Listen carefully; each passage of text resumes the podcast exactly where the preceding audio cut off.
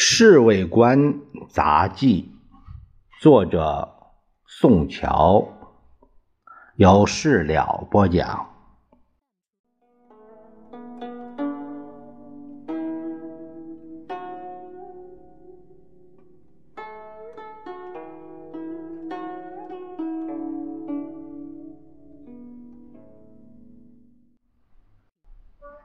《侍卫官杂记》这部书。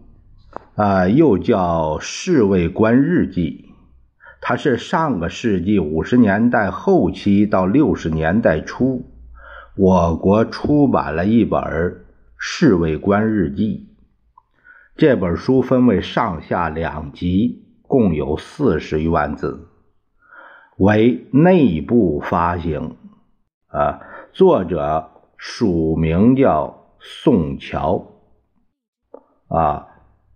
南北宋的宋，桥呢，就是桥梁的桥，去了这个木字边这个桥。这本书用第一人称，以日记体的形式，啊，描写了抗战胜利前后，在重庆和南京的国民党高层之间争权夺利。勾心斗角、声色犬马、光怪陆离的一连串故事。这部日记体小说写的生动曲折、幽默泼辣、姿势酣畅。《侍卫官杂记》这一书在五十年代初的香港问世。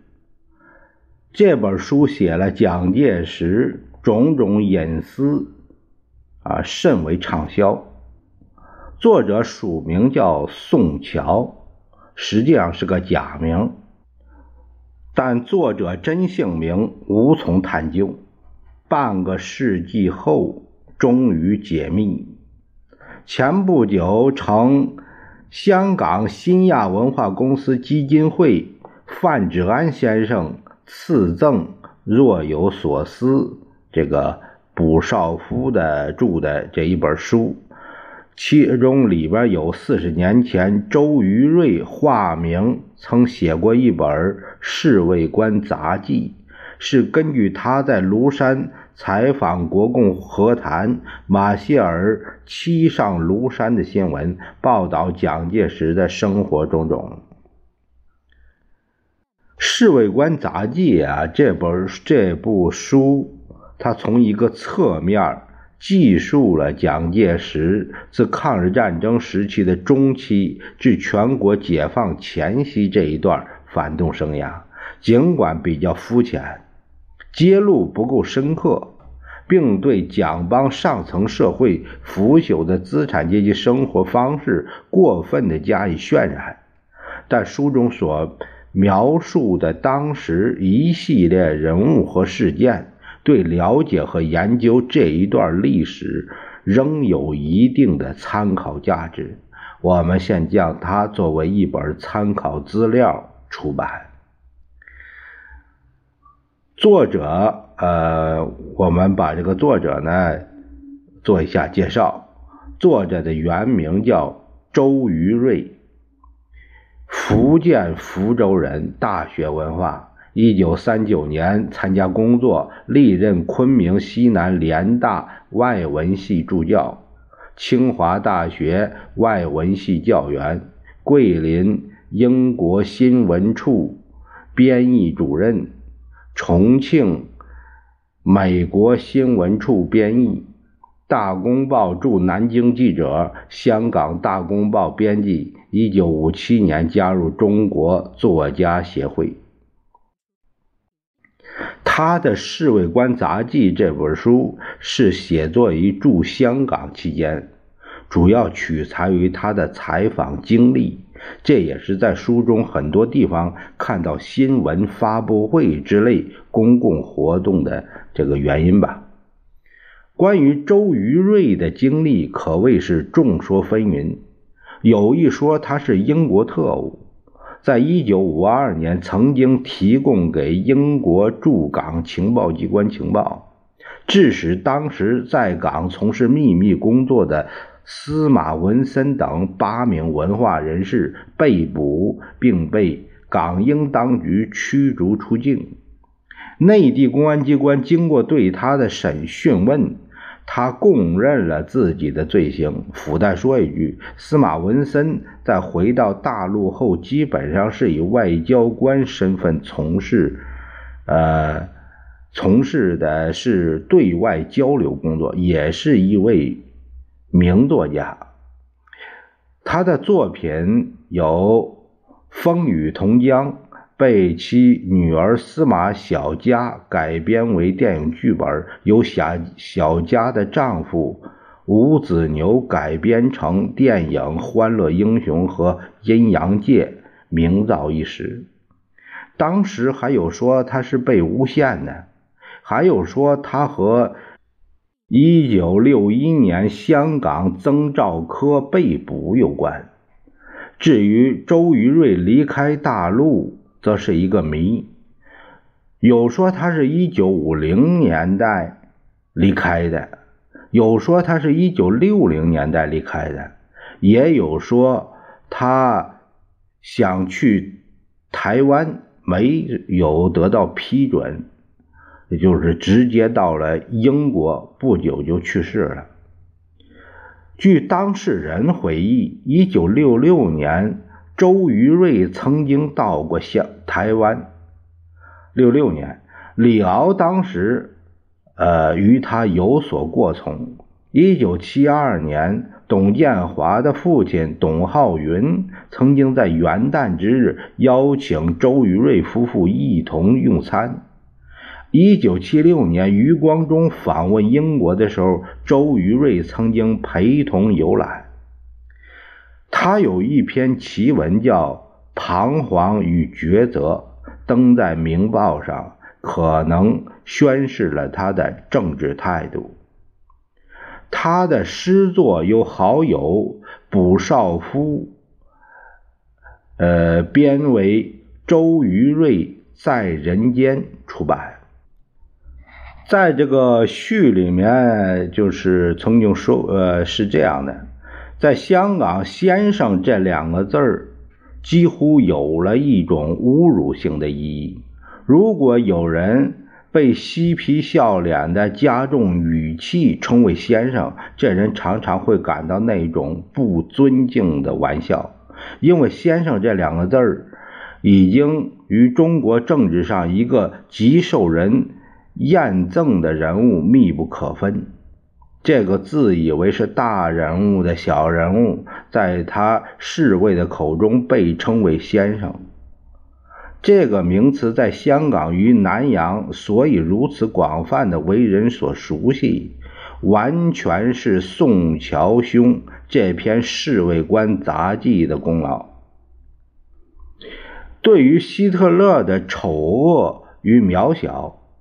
丘吉尔一篇声嘶力竭的斥责，远不如卓别林啊在荧幕上把他小丑化，使人更印象深刻。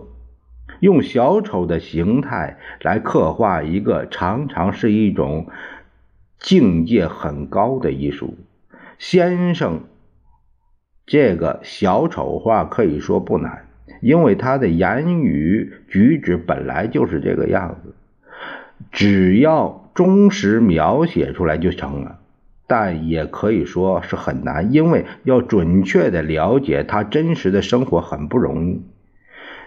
因为一个性格很丑恶的人，会用许许多多方法来掩饰他的丑恶。比如娶一个装模作样会说英语的夫人，比如雇佣许多侍卫，使外边的人无法接近，等等。宋乔兄以前在南京曾经长期居留过，啊，居留就是居住啊。他的职务使他非常熟悉这个人的生活，实际生活与文学修养的结合。产生了这本著作，使作者更深入的了解这个人的性格与行动，了解这个大时代所以转换的一面。大画家所画的肖像画，并不能如照相那样，连一根头发的位置都表现的没有丝毫参差，但他能更生动的描绘这个人的心与个性。这本书与原来事实的分别也在于此。宋乔兄笔下的人物与事迹未必是百分之百的全是事实，但在某种意义上来说，那是更加真实、更加准确的。我们今天呢，就是在开篇之时，先了解一下这个《侍卫官杂记》作者七人。啊，还是一个神秘人物。当年呢，可以说很多人读过宋乔这本书，不见得知道宋乔其人。我们有幸在半个世纪之后能了解这个人。下面呢，我读一下这部书的弃子，也就叫也叫银子。啊，那。这个银子是这样的：坐在告罗氏打楼下茶室里，我正打开当天的晚报，预备看看有什么好电影。老宋一只手从身后搭上我的肩头，回头一看，原来是陈振坤。陈侍卫官，你怎么跑这儿来了？嘘。他用右手的食指掩住他的嘴唇。我不再做什么老师，侍卫官了。现在和几个朋友在一起搞个小生意，倒是逍遥自在的很。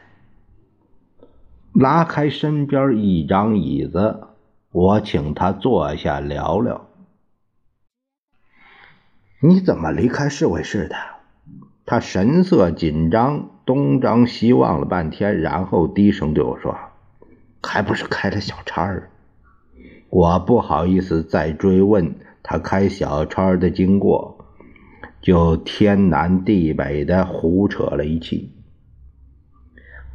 你现在做什么生意呢，老宋？他打听我的工作，还不是照样耍背杆儿。我这些年在侍卫室的生活倒是蛮有趣的。如果我是一个文人，大可利用这些材料写他一两本书。他这一说，却触发了我的灵机。呃，接着就问他：“难道你连日记不会写？就像写日记似的，你记下来不就行了吗？”日记啊，日记我倒常写。不过呢，有时候会断，也没有恒心坚持写下去。那么你过去写的日记到底带了没有？他的话引起我更多的兴趣。带是带来了，要不然改天我把它送给你，先看看，也许经过修改可以对付着用。接着他就站起身来，老宋，我得先走一步，因为。还要跑两笔生意，那东西我过两天送你旅馆里。他又问我要了旅馆的房间号码和电话号码。我和他是在一九四六年在庐山上认识的，在一个赌钱的场合。那天他赌运不佳，输的脸红耳赤。我因为手边还有余钱，就替他付了赌账。从那会儿起，他认为我是个够交情的、讲义气的朋友，以后就常来常往，一直到南京解放前夕才断了联络。果然，过两三天，他把一大本日记送到我这儿，又坚持我应该替他润饰，呃，还要把那些人名。都改掉。我看了一遍以后，觉得除掉有些别扭的字，文字还算通顺。于是按照他的嘱咐，把一些真的人名都改掉了。呃，这是这个弃子。下面呢，就是往下的章节，呃，以日记的形式，呃，就是这样写下去的。呃，就是我们下一节呢，就开始读他这本书的正文《侍卫官杂记》。